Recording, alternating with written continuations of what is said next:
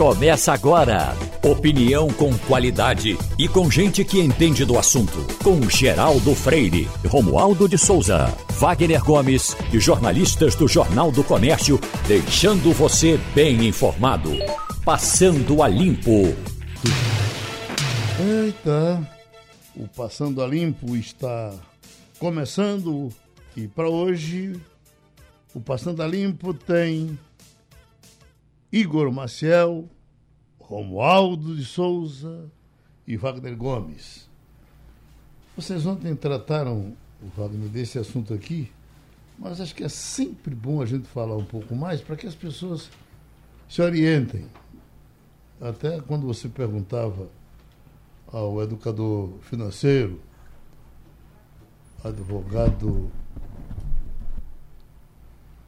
Rodrigo, Rodrigo. Azevedo, uh, a razão das pessoas usarem tanto a poupança e ele deu a explicação cultural. Eu tenho esse recorte aqui, ó. Poupança ainda é opção pouco vantajosa.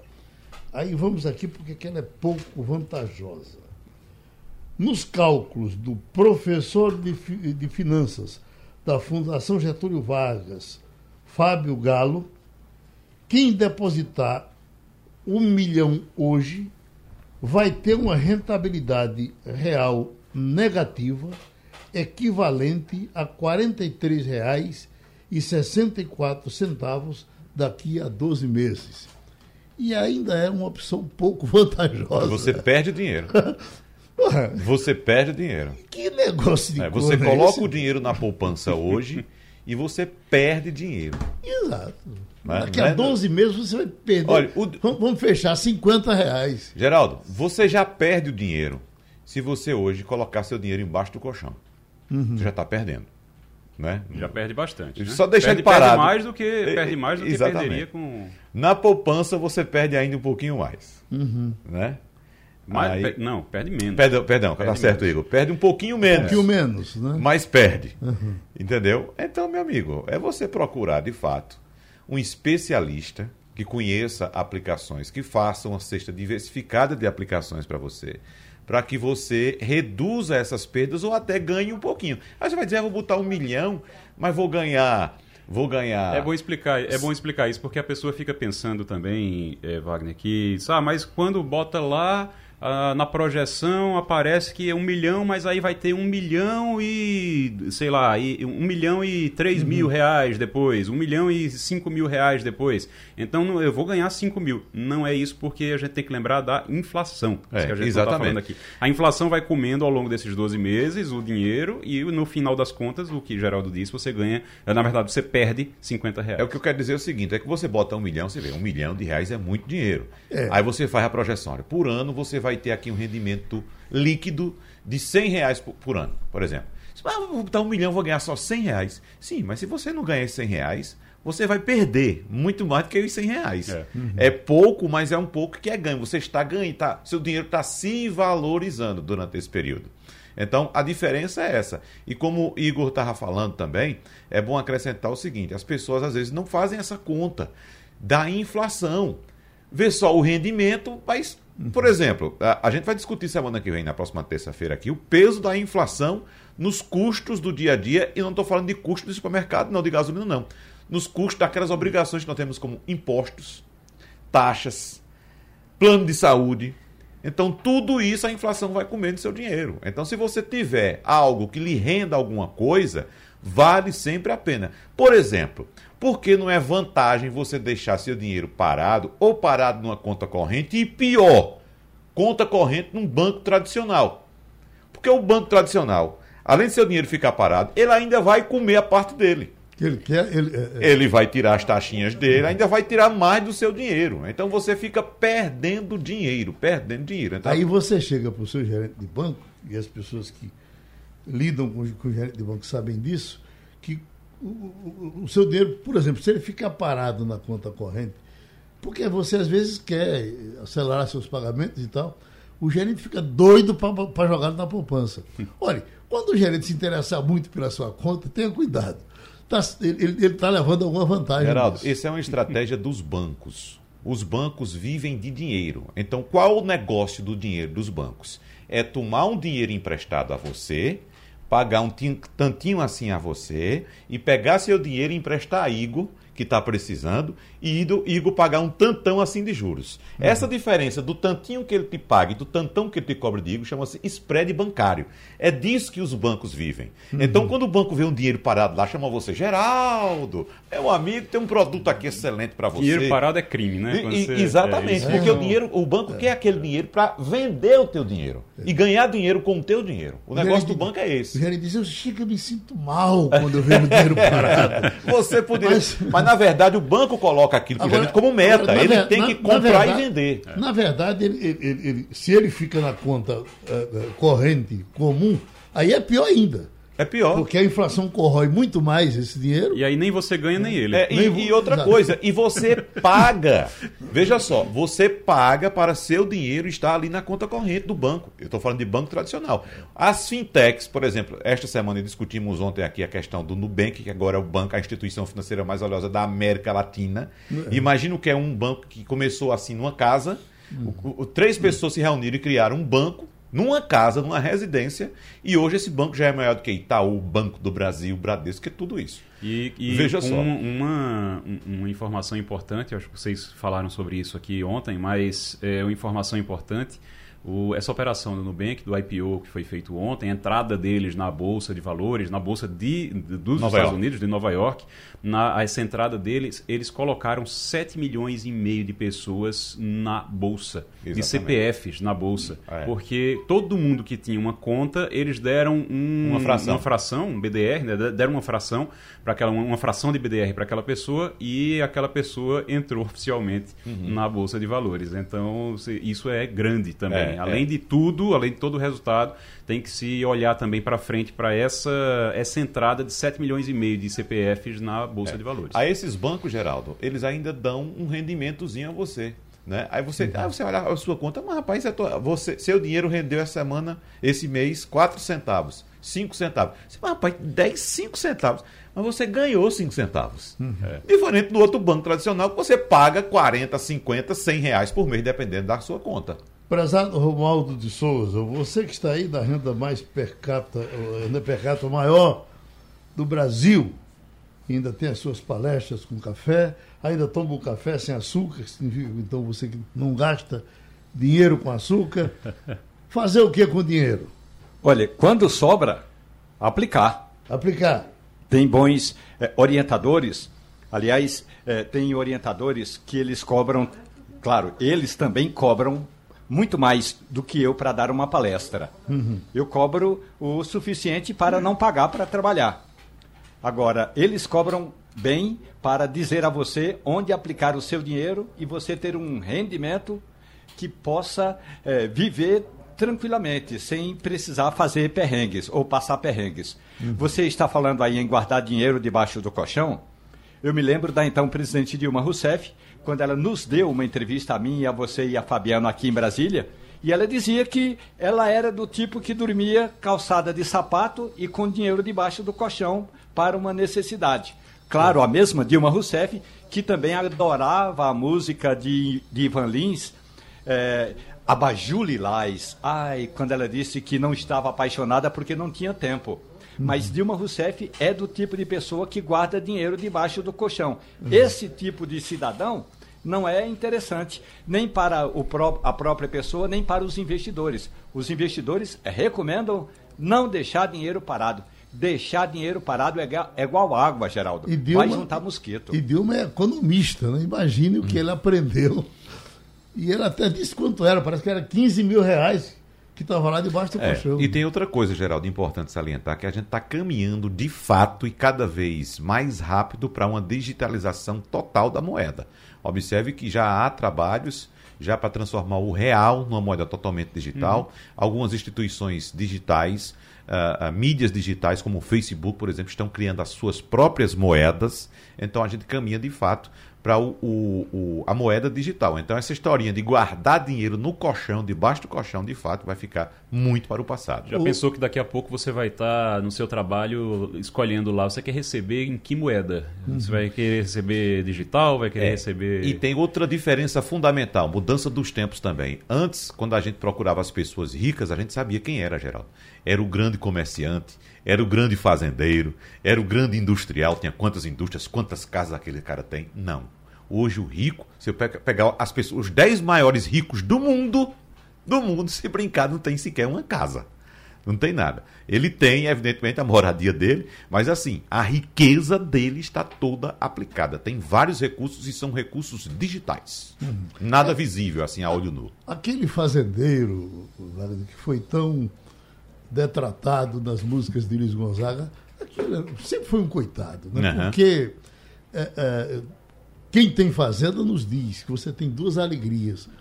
Uma quando você compra, outra, outra quando, quando, você vende. vende. exatamente. Quando consegue vender, né? Exatamente. Por quê? Porque uhum. é um uhum. custo muito grande, Geraldo. É muito trabalho e muito custoso. Exatamente. O então, boi é, come todo dia, bebe é, água todo dia. É. Você... A, a, gente tinha essa ideia de que o rico Antigamente o rico era aquele que tinha as coisas para mostrar. Por isso que a, a, a, havia essa loucura por um carro bom, um carro importado, um apartamento à beira-mar, né, uma casa grande no campo, uma fazenda, para mostrar o que você tinha. Hoje em dia, o rico, meu amigo, o rico são números ali. Ó, números que ele tem ali e acabou.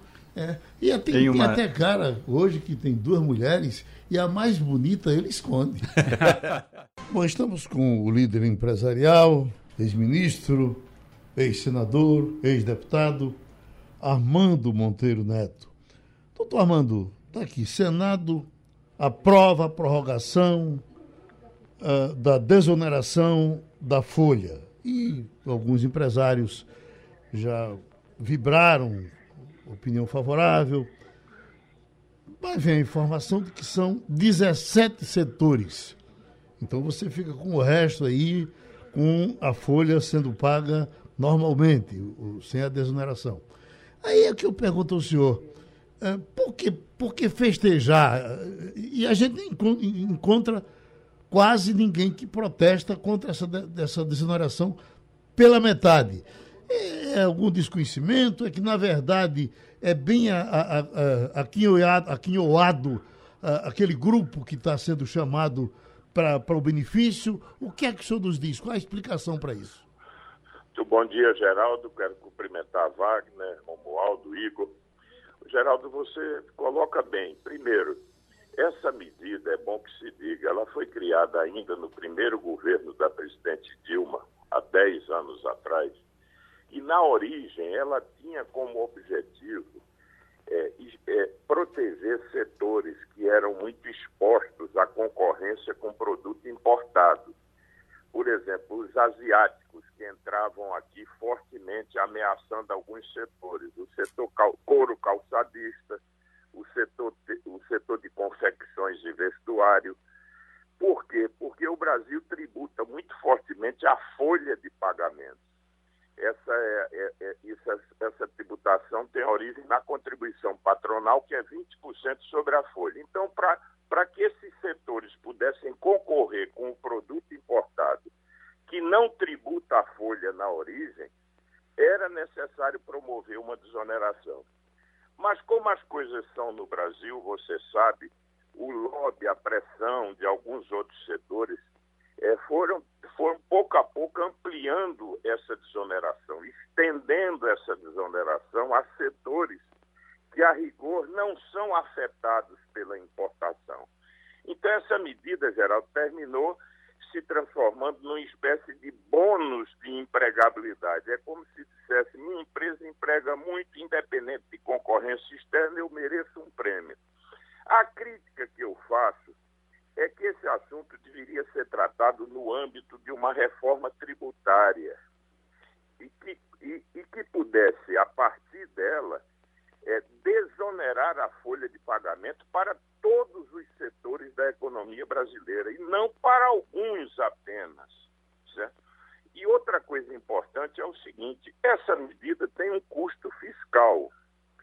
Tudo que tem custo fiscal deve ser objeto de uma rigorosa avaliação e reavaliação para saber o seguinte: se esse custo, se, just, se os benefícios justificam os custos e, e, se, a, e se essa medida está alcançando efetivamente os objetivos desejados. faz também a crítica de que alguns setores que tão, não estão muito expostos à concorrência, eu vou citar o setor de fabricação de automóveis. Esse setor já é protegido por uma tarifa de importação elevadíssima e, no entanto, é beneficiado também pela desoneração da folha. A pergunta é: esse benefício chega ao consumidor? Ou seja, esse benefício é repassado ao consumidor sob a forma de uma redução de preço? Não. Na realidade, esse benefício termina engordando a margem de lucro de setores que já são protegidos, como é o caso da indústria automobilística. Então, Geraldo, em resumo, ninguém pode ser contra, em princípio, a medida de desoneração, mas elas precisam ter critério elas precisam ser é, isonômicas em relação aos outros setores da economia, e isso só nos faz é, ter claro de que o Brasil precisa de uma reforma tributária. Aliás, vamos registrar que, infelizmente, apesar de vários ensaios do governo, termina mais um ano sem qualquer mudança no sistema tributário todas as propostas que tramitavam no Congresso, infelizmente, pela má coordenação do governo, pela falta de clareza do governo e pelo erro de condução em relação a algumas propostas, chegamos ao final do ano sem nenhum resultado nessa área. Uhum. Romualdo de Souza, Brasília. Senador, bom dia para o senhor.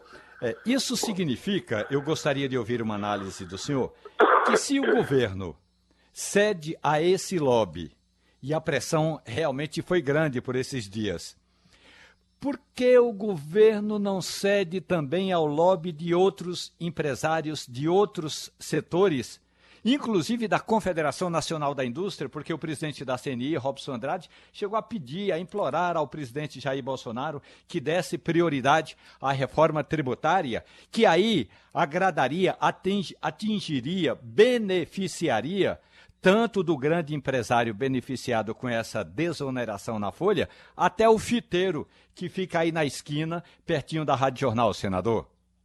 É verdade, Romualdo. O setor, a CNI, vem se batendo, defendendo a reforma tributária há muito tempo. Só que uma reforma tributária, você sabe que é complexo, e envolve, por exemplo, um acerto entre os entes da federação. É, quase sempre, evidentemente, há um conflito intersetorial. O que o setor de serviço quer não é o que a indústria quer, o que a agricultura quer não é o que a indústria quer. O fato é que nós avançamos agora e tínhamos uma extraordinária oportunidade com aquela PEC 45 da Câmara e a 110 do Senado.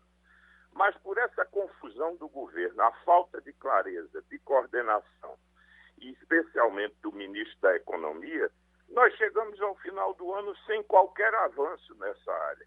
A proposta do imposto de renda morreu no Senado, a PEC 110 não foi sequer apreciada pela CCJ ainda, apesar de uma rara oportunidade, porque até os estados da federação se acertaram em torno do tema. Então, eu volto a dizer, o Brasil precisava de, uma, de um ambiente tributário que pudesse oferecer a todas as empresas uma situação melhor e não privilegiar apenas alguns setores que, em função da sua capacidade de influência e dos seus lobbies, terminam ao final obtendo esse tipo de benefício sem que outros setores possam também é, é, contar com essa, com essa medida ou com esse benefício. Igor Maciel. Senador, muito bom dia. Uh, o senhor está falando de reforma tributária e existia uma expectativa muito grande no governo Jair Bolsonaro é, em relação a não só a reforma tributária, mas reforma administrativa, várias reformas que foram prometidas desde a época da eleição. A gente tinha um, na época, futuro é, ministro da Economia, ministro da, da, da Fazenda, é, que prometia uma agenda liberal e uma agenda de reformas, se a gente não teve basicamente nada disso, ou quase nada. A gente teve, na verdade, apenas aquele, aquela, a reforma da Previdência, que era uma coisa muito urgente ali num determinado momento, e depois não tivemos mais nada. O senhor acha que tem ainda condição, esse ano eu sei que não mais, mas no ano que vem, de a gente ter alguma reforma ainda, qualquer reforma ainda nesse governo? Igor, eu acho muito pouco provável, porque agora o governo está no chamado modo eleição. Eu não acredito de forma alguma, por exemplo, que o governo vá se empenhar na reforma administrativa, por exemplo, que é, é bom que se registre. A proposta encaminhada pelo governo era muito tímida no seu alcance, muito aquém do que era necessário, mas ainda assim como ela fere alguns direitos, ou pelo menos ela atinge algumas expectativas, o governo não vai efetivamente se empenhar na aprovação dela. Eu tenho apenas, digo, mais pelo Congresso e menos pelo governo, uma pequena expectativa positiva em relação a essa PEC da reforma tributária 110 que está no Senado. É porque o presidente Rodrigo Pacheco e várias lideranças do Senado vêm reafirmando publicamente o compromisso em tentar apreciar essa PEC 110. Portanto, é possível que numa janela curta no início do próximo ano legislativo, ou seja, tal, no máximo até março, a gente possa ter condições, pelo menos, de votar no Senado a PEC 110. Mas, de um modo geral, eu acho que será muito difícil avançar é, nessa agenda de reforma. Senador Armando Monteiro, me dê licença para trazer um assunto que acaba de ser divulgado agora, notícia nova acaba de sair, apontando que a inflação oficial medida pelo IPCA teve uma variação de 0,95% em novembro. É a maior taxa para o mês desde 2015, segundo o IBGE. E o resultado até que veio um pouco abaixo das previsões do mercado financeiro, já que analistas projetavam variação de 1,1%, veio 0,95%. No entanto, a inflação acumulada nos últimos dois, 12 meses se aproxima já de 11%, e com a marca de novembro chegou a 10,74%, lembrando que estava em 10,67%. Doutor Armando Monteiro, qual o cenário que o senhor traça, não só para o consumidor, o trabalhador, já discutimos agora há pouco, inclusive, como a inflação corrói a renda do trabalhador, mas para a indústria, para outros setores também. O que é que o senhor projeta para o ano de 2022 diante desse cenário inflacionário, doutor Armando?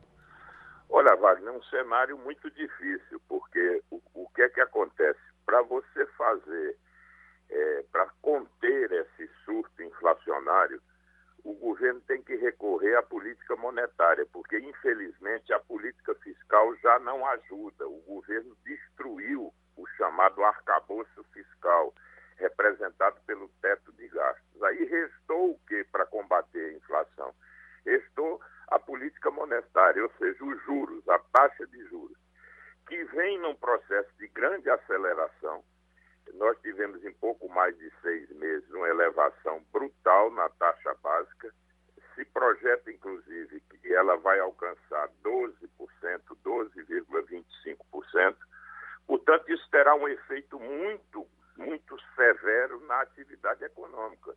Ou seja, para fazer a desinflação, você vai, vai ter que jogar a atividade econômica para baixo. Ou seja, é um ajuste que se dará a um preço muito elevado, que é a estagnação e, para muitos, até a recessão. Portanto, essa combinação de estagnação e inflação é uma combinação perversa, porque você vai afetar o nível de emprego, a renda está sendo corroída fortemente pela inflação o brasileiro médio já perdeu aí quase 12% em termos reais da sua renda, só com o efeito, vamos dizer, dessa, dessa aceleração da inflação. Portanto, eu estou antevendo, Wagner, um ano muito difícil no próximo ano. E veja que há economistas que já acham que nem em 2022 o Brasil vai poder alcançar a meta de inflação. Ou seja, mesmo com esse aumento da taxa de juros, já há economistas que dizem que dificilmente a gente vai alcançar a meta do próximo ano, que vai se situar aí em 5,5%. Portanto, essa aceleração, esse surto inflacionário, produziu um, um desequilíbrio imenso na economia brasileira e os custos sociais desse enfrentamento vão ser sentidos nos próximos dois anos, com absoluta certeza. A gente agradece a participação novamente aqui no Passando a Limpo do ex-senador Armando Monteiro. Um outro assunto aqui, nós estamos com Raquel Saraiva, que é presidente do Instituto de Pesquisa em Direito e Tecnologia do Recife. E uh, um problema de hackers, uma nova invasão em segredos do Ministério da Saúde. Polícia Federal e GSI investigam invasão a site do Ministério da Saúde uh, e Conecta SUS. Esse assunto certamente lhe interessa, doutora Raquel. E eu pergunto, o que é que a população perde com, com, essa, com essa invasão? Uh, de que forma eu estou sendo prejudicado quando alguém invade os, os segredos do Ministério da Saúde? Bom dia. Bom dia a todas e todos. É, bom, a, o prejuízo para a população é enorme, porque a gente está falando da, da, da, base de dados é, do Ministério da Saúde, que tem dados para quem frequenta é, os serviços do SUS, né? Uhum. Então, dados de consultas médicas, de procedimentos que foram realizados, e agora, é, muito mais importante, é, são os dados da vacinação contra a Covid-19, né? é, exatamente essa base de dados da, da vacinação, é, a emissão do passaporte da vacina, tudo isso ficou prejudicado com esse ataque de hoje.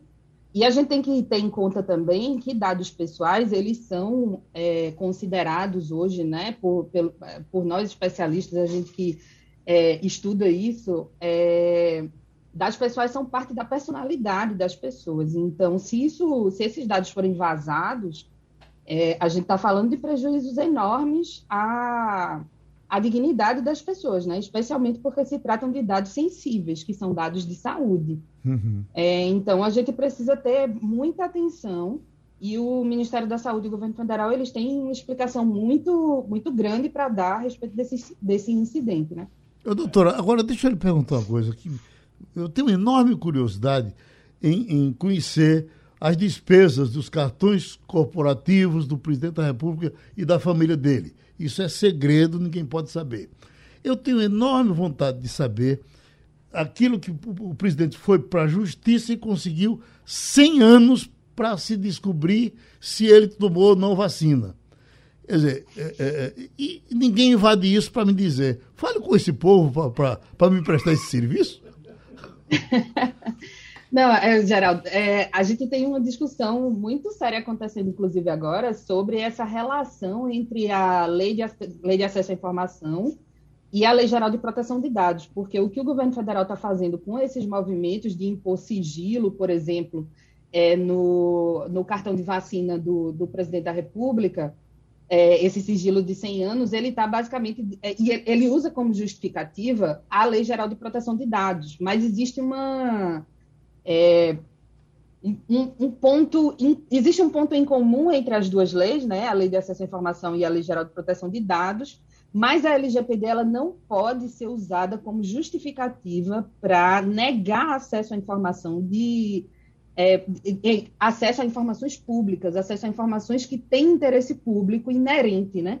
Como são essas informações é, do governo federal. Então, diversas a gente tem visto diversas narrativas de pessoas que têm solicitado acesso à informação com base na lei é, de dados é, do governo federal e eles têm usado a, a, LGPD como justificativa, o que não se, o que não pode é, nem, nem de perto prosperar. Assim. A gente precisa, é preciso que a LGPD seja usada da forma correta para proteger dados pessoais é, dos indivíduos. Hum. Dados de interesse público têm que ser públicos. Oi, Wagner.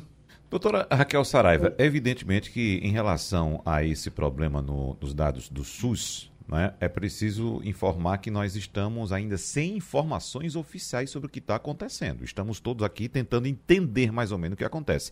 Mas me chamou a atenção o fato de pessoas que conseguiram acessar o aplicativo do Conect SUS relatarem em mídias sociais o sumiço de informações sobre vacinação. E a gente tem uma discussão política muito forte no Brasil em relação à vacinação, ao passaporte de vacina. E, evidentemente, quem é a favor da vacinação tem muito, muito orgulho, digamos assim, e também muita vontade de mostrar o aplicativo com as vacinas lá, apontadas lá. Você tomou as duas vacinas, a dose de reforço, enfim. E me chama muita atenção esse sumiço de informações sobre vacinação. Eu pergunto à senhora como o Ministério da Saúde pode prestar esclarecimentos adequados a respeito desse fato, já que subtende que o Ministério da Saúde tem um sistema robusto e seguro para cuidar de todos esses dados, até porque são dados que interessam, sim, à maior parte da população brasileira. Não, é, acho que essa é a pergunta que estamos todos nos fazendo agora, né? É, é como você falou, não tem informações oficiais. A única manifestação do Ministério da Saúde que saiu até agora é de que o GSI e a Polícia Federal estão investigando. Mas, é, de acordo com a, a, própria Lei Geral de Proteção de Dados, o Ministério da Saúde ele tem que de, é, definir quem são os agentes de proteção de dados, ou seja, o, é, o controlador é, e o operador que tem que responder por incidentes desse tipo. Então, a gente tem que saber a quem recorrer também. E essa informação tem que estar pública, publicizada no site do Ministério da Saúde. É, quem é o agente de proteção de dados responsável no Ministério da Saúde por dar esses esclarecimentos e é, por dar, passar informações para a população a respeito é, do tratamento de dados pessoais que é feito pelo Ministério da Saúde. É, e essas são informações que, que o Ministério ainda está devendo. Né? Esse incidente aconteceu é, durante a madrugada. É, só houve essa manifestação de que a Polícia Federal e o Gabinete de Segurança Institucional estão investigando, mas o Ministério da Saúde precisa esclarecer para a população quais são as medidas de segurança é, que, que são é, que é, compõem né, o, o banco de dados do Ministério da Saúde, porque, de novo, a gente está falando de dados sensíveis, a própria LGPD classifica é, os dados de saúde como dados sensíveis, é, são dados muito íntimos né, das pessoas. Um dado de saúde ele revela muito sobre uma pessoa. Então, o vazamento desses dados, o sequestro desses dados, como aconteceu agora nesse incidente, é, é muito perigoso para a dignidade das pessoas, né? Então, são várias explicações que o Ministério da Saúde precisa dar e é, também acho que a, a própria Autoridade Nacional de Proteção de Dados ela precisa ser é, formalmente comunicada, não só o GSI e a Polícia Federal, mas a Autoridade Nacional de Proteção de Dados, que é um órgão hoje em dia vinculado à Presidência da República, tem que ser acionada em casos de incidentes é, com, é, com dados pessoais, incidentes de segurança que tenham relação com dados pessoais, que foi exatamente esse caso. E a NPD ela precisa também fazer a sua investigação e, se for o caso, inclusive punir o Ministério da Saúde caso tenha havido alguma falha de segurança que tenha possibilitado esse, esse incidente que aconteceu hoje. Então vamos para Brasília, com Romualdo de Souza, que está no meio da confusão. Pois não, Romualdo? É, na prática o que ocorre é o seguinte, a partir de agora, por exemplo, se daqui a pouco qualquer ouvinte nosso precisar entrar na Câmara dos Deputados e não tiver feito o que muita gente deveria ter feito, que é baixar a informação do Conect SUS, que trata exatamente do cartão de vacina. Então, quem não tem esse cartão de vacina não vai poder entrar em órgãos públicos hoje, a não ser que haja uma modificação eh, da Câmara dos Deputados, do Supremo Tribunal Federal, por exemplo. Quando foi na madrugada, um grupo de hacker divulgou essa informação de que teria sequestrado esses dados. O Gabinete de Segurança Institucional, então, é obrigado a informar a Polícia Federal e começa a parte da apuração. O que o Ministério da Saúde está aguardando é o primeiro relatório do GSI e dos arapongas do governo. Depois que a arapongagem botar a mão no prejuízo e perceber que não apenas o cartão de vacina da Covid-19, mas outros cartões de vacinas, outras vacinas e até a parte relacionada a medicamentos também foi sequestrada, aí essa a preocupação deve subir o tom acima do que está se dando por aqui, por Brasília, por esse instante. Agora, é também importante dizer que o Ministério da Saúde divulgou na, no início da semana essa, que haveria uma troca no comando da, da, da cobertura ou da, da, desses dados, de quem administra esses dados. Ou seja, eu não sei o que pode acontecer daqui a pouco, mas posso dizer que nesse instante, pelo menos no meu aplicativo, a informação é que esse dado está desatualizado e estou me referindo aos, aos cartões de vacina, não apenas da Covid-19. A gente precisa agora esperar a manifestação mais concreta do Ministério da Saúde, né? Mas como foi falado aí, quem está sofrendo agora são os brasileiros, porque a gente estava confiando na estabilidade do aplicativo do Conecta SUS é, para utilizar o passaporte de vacina, né? E, e quem tem o prejuízo agora são os brasileiros. E a gente precisa saber o que é que vai ser feito com esses dados, porque pela manifestação dos invasores do sistema do, do Ministério da Saúde, é, eles estão cobrando algum tipo de resgate, né, que é o típico nesses ataques de ransomware. É, então, a gente precisa agora é, aguardar o desenrolar dos, dos, fatos, mas, ao mesmo tempo, cobrar é, uma posição mais firme do, do, Ministério da Saúde e a explicação a respeito das é, medidas de segurança que envolvem esses dados pessoais do Ministério da Saúde. Mas, Pronto, de toda então... forma, fica aqui o prejuízo para os hum. brasileiros que não estão podendo é, acessar o passaporte da vacina hoje, né? Ok, o nosso agradecimento, portanto, à presidente do Instituto de Pesquisas em Direito e Tecnologia do Recife, Raquel Saraiva. Essa matéria é muito interessante de ser discutida, porque ela envolve 52 bilhões de reais. Aí está aqui, o governo federal autoriza a ferrovia privada no traçado da, da Transnordestina em Pernambuco. E aí, estamos falando de Pernambuco, quando tem 5 bilhões e 700 milhões, e no Brasil todo 52 bilhões e alguma coisa. Ah, a gente tem o prazer de contar com Angela Belfort aqui no estúdio nesse momento e Igor Maciel, que foram pessoalmente conhecer o traçado da, da Transnordestina e foram de ponta a ponta. Quando eu vi isso aqui, eu fiquei perguntando: bom, o que é que é isso? É uma coisa que exclui a Transnordestina? Vai, vão fazer uma, uma ferrovia paralela uh, à Transnordestina? Ela sai do circuito por completo? Então, hoje, converse comigo, já que vocês passaram por lá, tá que eu quero ficar olhando para a cara de vocês aqui. Veja mesmo, Explica ainda aí, tem gente. muitas coisas a responder nessa iniciativa aí. Eles ontem não disseram explicitamente como vai ser, mas eles estão querendo forçar a CSN a se entender com essa Bemisa e a Bemisa provavelmente vai assumir todo o trecho que foi construído. Né? Eles estão fechando o cerco, a CSN. A Sudene, por exemplo, não está mais negociando dívida com, a, com essa empresa, a TLSA. Eles estão fechando o cerco porque a, a CSN tem uma concessão da Transnordestina mesmo sem construí-lo e sem, e sem ter cumprido as metas de concessão. Que, aliás, é um contrato muito esquisito, né? Porque é. você faz um contrato, você faz um, você faz um contrato e isso começou errado já. Porque você faz um contrato para construir, você não constrói e o contrato continua em vigor e ninguém pode tirar esse contrato de você. É um negócio... Quer dizer, podem tirar, é porque não tiveram, não tiveram força política Não tiveram força isso, ainda para fazer né? isso. E isso aí, todos foram coniventes. De Fernando Henrique, Lula Dilma, Temer, todos os governos que passaram foram coniventes. Esse é o primeiro, a primeira gestão que está tentando enfrentar esse problema. Por quê? Porque já tem na NTT recomendações para caçar essa concessão, mas nunca foi caçada, nem no governo Bolsonaro, nem nenhum dos outros que antecederam.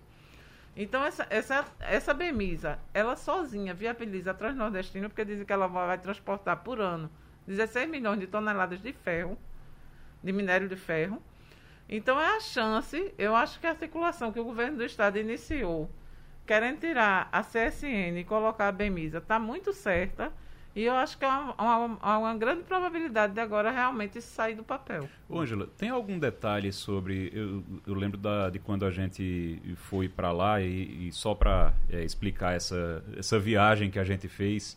Isso foi, foi em 2000, última, foi 2016. Foi 2016. Foi. 2016 a gente foi e aí é, saiu, pegou ali Sertão do Piauí, Ceará, foi, Pernambuco. Pernambuco a gente rodou todo aquele trecho, acompanhou o traçado, encontrou as obras completamente abandonadas e uma coisa que nunca saiu da minha cabeça: aquele cemitério de dormentes. De... Que deve estar tá lá ainda, né? O, tem alguma, alguma previsão do que, é que vai ser feito com isso? Você imagina o que Não. é montes e montes de ferro lá, que eram os trilhos, né? Dos trilhos lá um todos. Um depósito enorme. Um depósito enorme. Perto de Salgueiro. E cheio tem, de mato tem dinheiro por todo público canto. nessa história, não é? É tudo dinheiro tem, público. porque, olha, uhum. foram mais de 6 bilhões e 80% desses recursos foram públicos. Uhum. Porque você sabe que trem é um projeto muito caro e o retorno financeiro se dá a longo prazo. Então, o governo federal fez um, uma engenharia financeira que ele ia bancar uma parte desse, desses recursos. Essa engenharia financeira foi muito antiga, foi feita ainda por Marco Maciel, Sérgio Guerra, uhum. e que estavam querendo estimular a CSN a fazer isso. Só que a CSN não, não deu a mínima. Ninguém sabe realmente se ela empregou esses recursos todos. É, uma parte ela empregou, porque uma parte a gente encontrou trilhos Muitos Compraram trilhos. muitos trilhos, fizeram muitos trilhos, na verdade, né? Porque você tem uma fábrica de dormentes lá. Que foi inaugurada em Salgueiro em, foi 2000, inaugurada em Salgueiro. 2010. Exatamente. Aí fizeram essa fábrica de dormentes, começaram a produzir as dormentes, começaram a instalar, depois, um determinado ponto, pararam e deixaram lá. Deixa eu trazer, Romualdo, porque nós estamos fatiando aqui para Pernambuco, Romualdo, que nos interessa mais, mas isso é um assunto nacional que está repercutindo hoje, não é isso? Olha, olhando o orçamento da União, porque nessa área, digamos, nessa rubrica de perdas e danos, tem algo lá muito pequeno. Para um orçamento de trilhões de reais, você nem olha o valor que é, é colocado para essas chamadas perdas de investimentos públicos. O governo, de fato, é, prevê nesse período todo investir algo em torno de 10 bilhões de reais. E já gastou quase isso é, dá 8,700. Vamos arredondar para 9 bilhões de reais, que é o valor que o governo já repassou para essa obra da Transnordestina. Porque a gente fica soltando foguetes aqui, quando acontece o que aconteceu ontem aqui em Brasília, que vem o, o, o, governador, que aí se encontra o ministro da Infraestrutura, que chama o ministro do Turismo, que não tem nada a ver sobre a obra, mas todo mundo se reúne ali para tirar uma fotografia. Mas o problema todo é até aqui o que foi entregue, porque o que já foi gasto se aproxima de 9 bilhões de reais do dinheiro público. Há uma questão que é a tal da obra pública, é, que é o seguinte, Ângela, quando você faz um contrato como esse, aí daí a pouco virão vários termos aditivos. O governo já pensou em colocar ao menos alguns vagões nesse percurso de transporte de passageiro. A iniciativa, aí a iniciativa privada já está falando em termo aditivo, porque vai ter de ter investimento diferente daquilo que era inicialmente a obra, que era apenas transporte de carga. Portanto, vamos aguardar qual vai ser o termo aditivo.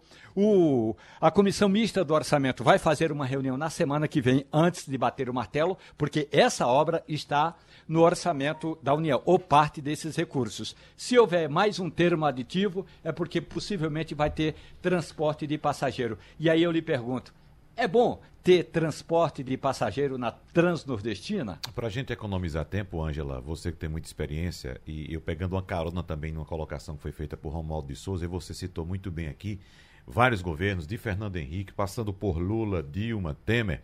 E nós estamos entrando, Igor, num período bastante propício a esse tipo de anúncio. É verdade. Não é isso? É. Mais precisamente no governo Lula, você sabe, Lula fazia uma festa para anunciar, uma festa para lançar a pedra fundamental, uma festa para iniciar a obra e até hoje tem obra que não ficou pronta.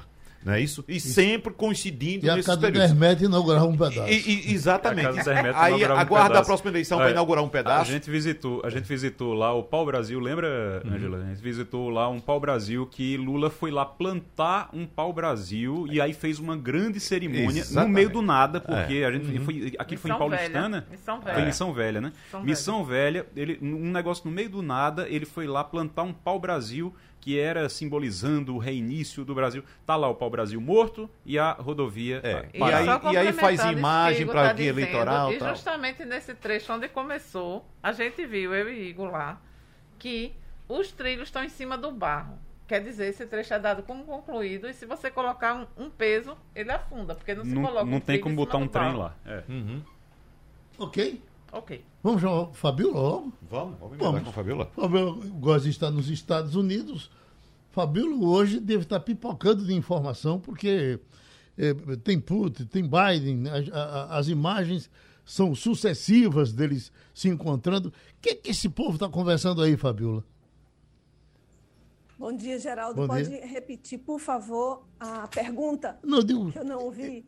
eu estou vendo nesse momento aqui no telão eh, uma imagem de Biden sentado de um lado e Putin do outro. O que, que esses camaradas estão conversando?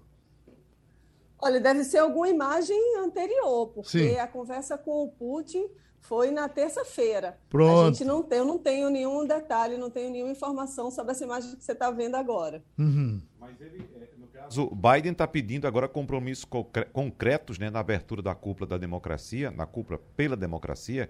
Ah, ah, e, e- e teve um- um- um- algum reflexo já daquela conversa com Putin também, Fabiola? Olha, o Putin não foi convidado para essa cúpula da democracia.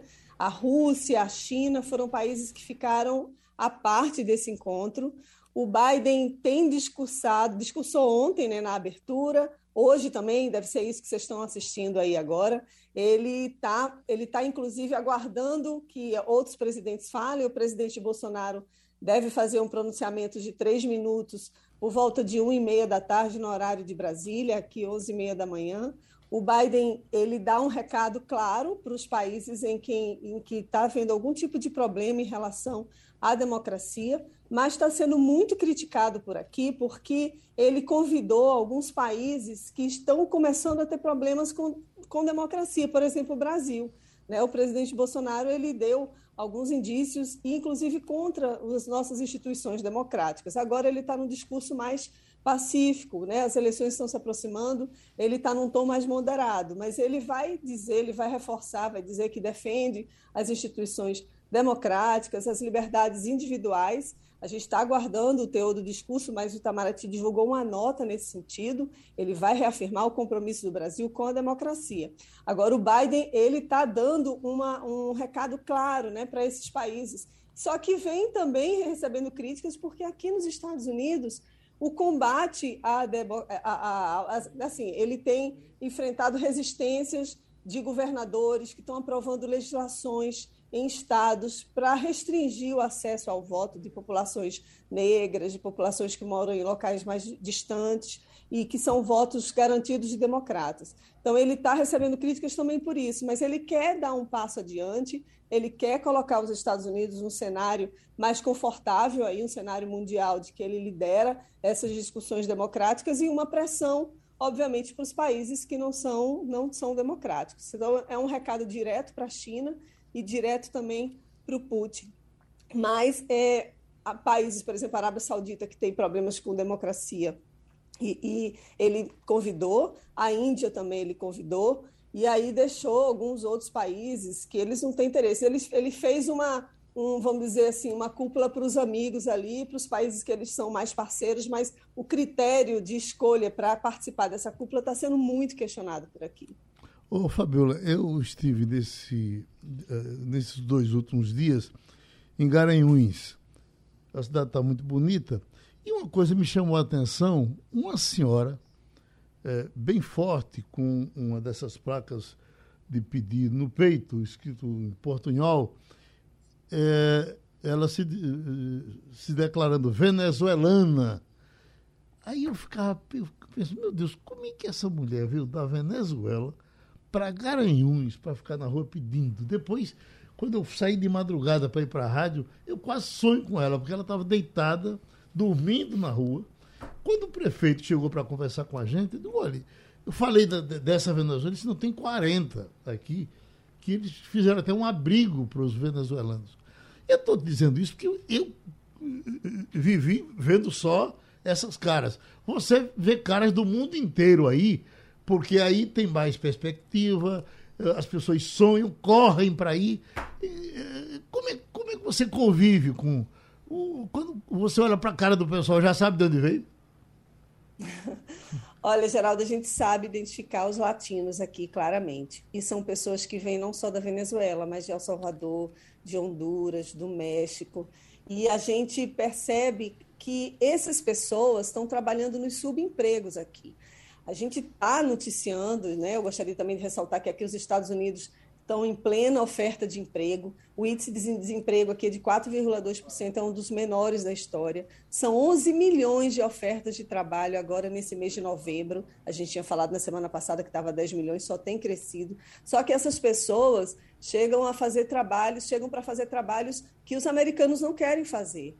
Né? Mesmo de, de, em relação a de infraestrutura, de limpar rua, sabe, de pregar, de prego, é, é, é, quadro, de fazer trabalho de desentupimento, de entrega, delivery, está crescendo muito esses aplicativos de entrega aqui nos Estados Unidos. Depois da pandemia, as, as pessoas ficaram acostumadas a pedir coisas, compras, é, remédios pela internet, comida. Então, são essas pessoas que estão atuando aqui. Só uhum. que os Estados Unidos poderiam abrigar muito mais gente do que estão abrigando. O Brasil, por exemplo, recebeu muito mais venezuelano do que os Estados Unidos. Por uhum. isso que você está vendo essa venezuelana aí. O Brasil tem um programa, inclusive, de acolhimento né, para, essas pessoas que estão numa crise humanitária terrível. E eles estão chegando no Brasil. Agora, os Estados Unidos acolhem, mas não em número que deveriam acolher. Eu fiquei uhum. sabendo agora, saiu uma recente matéria de que 600, mais, mais de 600 mil pessoas morreram tentando chegar aqui nos Estados Unidos, tentando fugir de lugares que são inóspitos, né, que foram atingidos por secas, por terremotos e que querem tentar chegar aqui para uma, ter uma vida digna, minimamente digna, e não conseguem por causa das restrições à imigração americana. Mas, visivelmente, o país precisa de imigrantes, porque está faltando gente para trabalhar.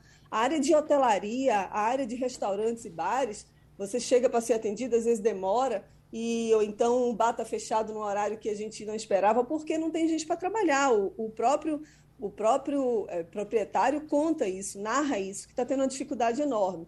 Não só porque as pessoas receberam dinheiro né, para poder ficar em casa durante a pandemia, mas também pelos subempregos e também pela mal é, remuneração que eles estavam ganhando. Aqui nos Estados Unidos, o, a média da hora é, são 9 dólares. Alguns estados, por exemplo, aqui em DC, Washington DC, é 18 dólares, mas a grande maioria, 9 dólares a hora de trabalho, né, quem ganha menos. Então, assim, aqui é tudo muito caro.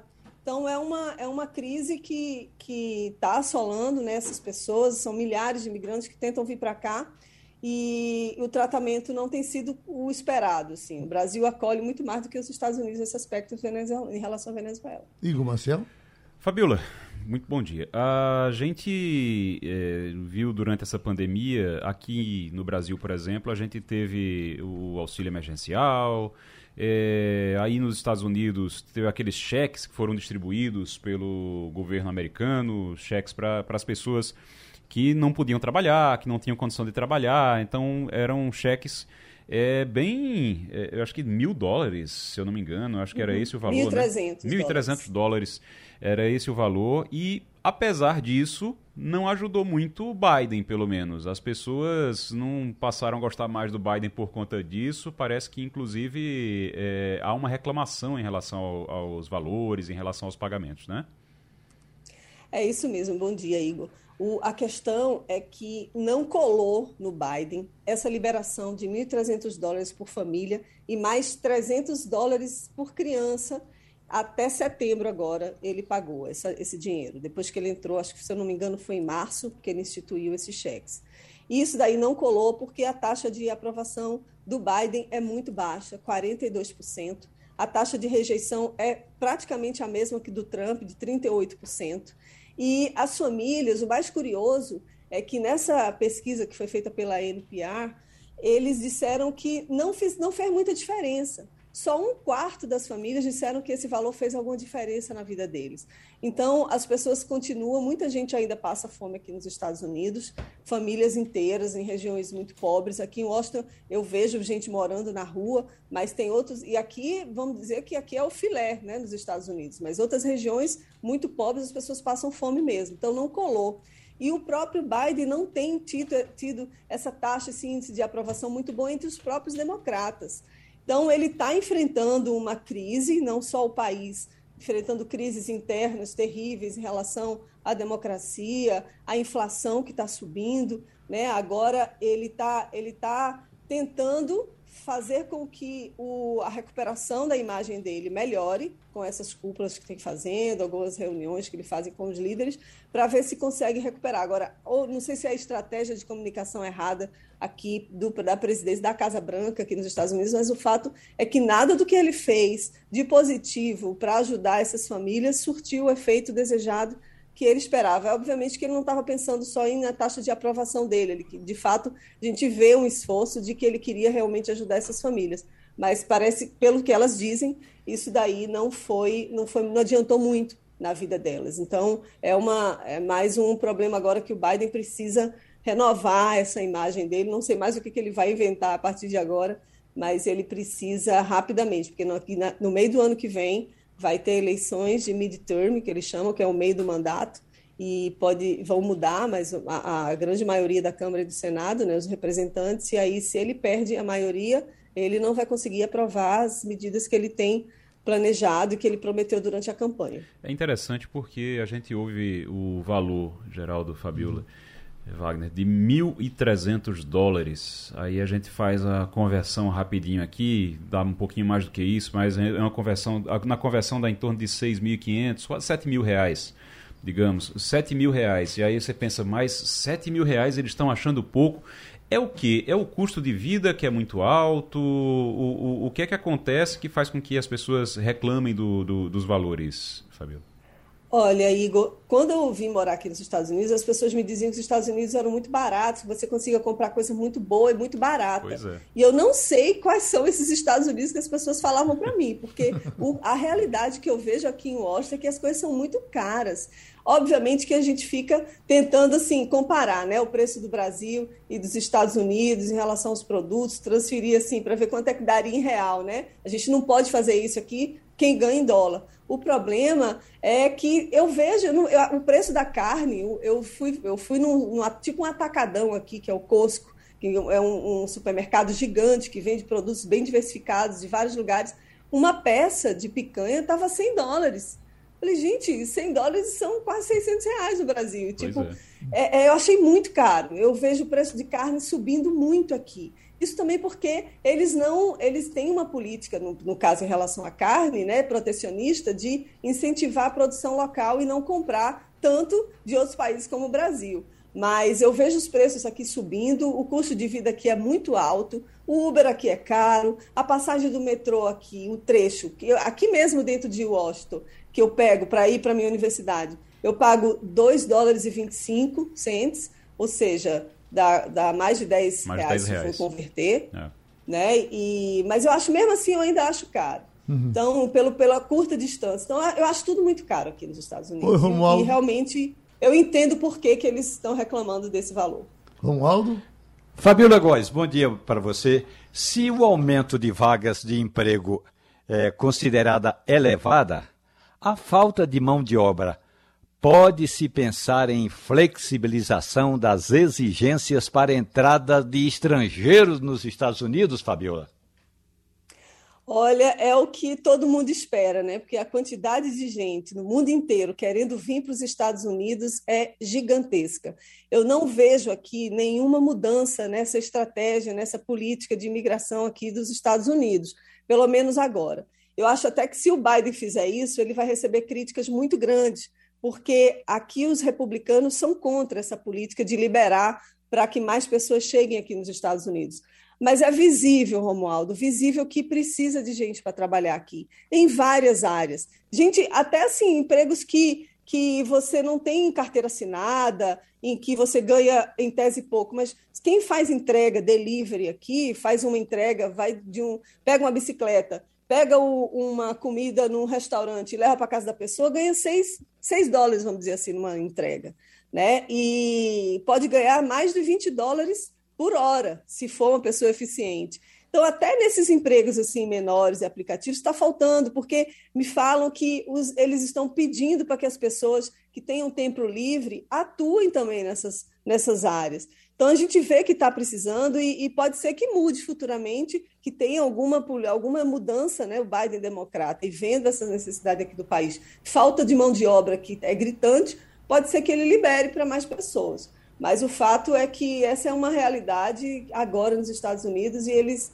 vão ter que fazer alguma política nesse sentido, porque senão o país, não vou dizer que vai parar, né, mas vai ter sérias dificuldades aqui de mão de obra. Ô, ô Fabiola, aqui no, no Brasil, a gente quando encontra, por exemplo, esses venezuelanos, são muitos, mas são 10 ou 12 venezuelanos que se misturam com 50, 60 brasileiros pelo meio da rua. Aí eu te pergunto, você tem, tem também americano de rua aí?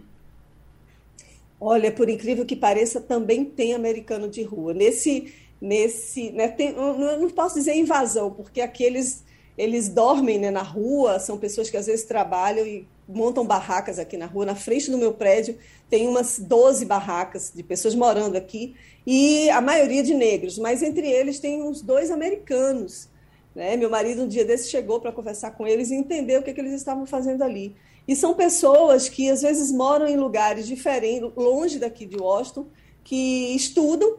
Tem um deles que está estudando, não tem dinheiro para pagar o aluguel, que é caríssimo, e fica morando na rua.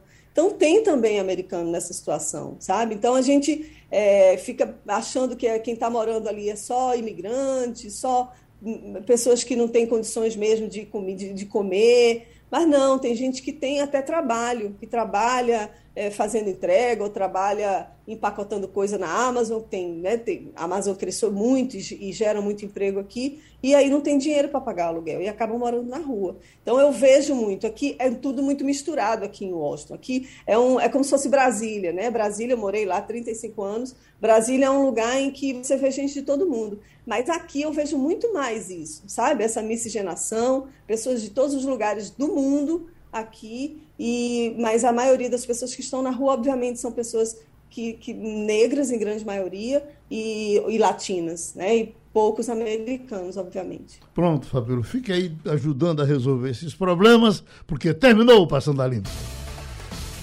Você ouviu opinião com qualidade e com gente que entende do assunto. Passando a Limpo.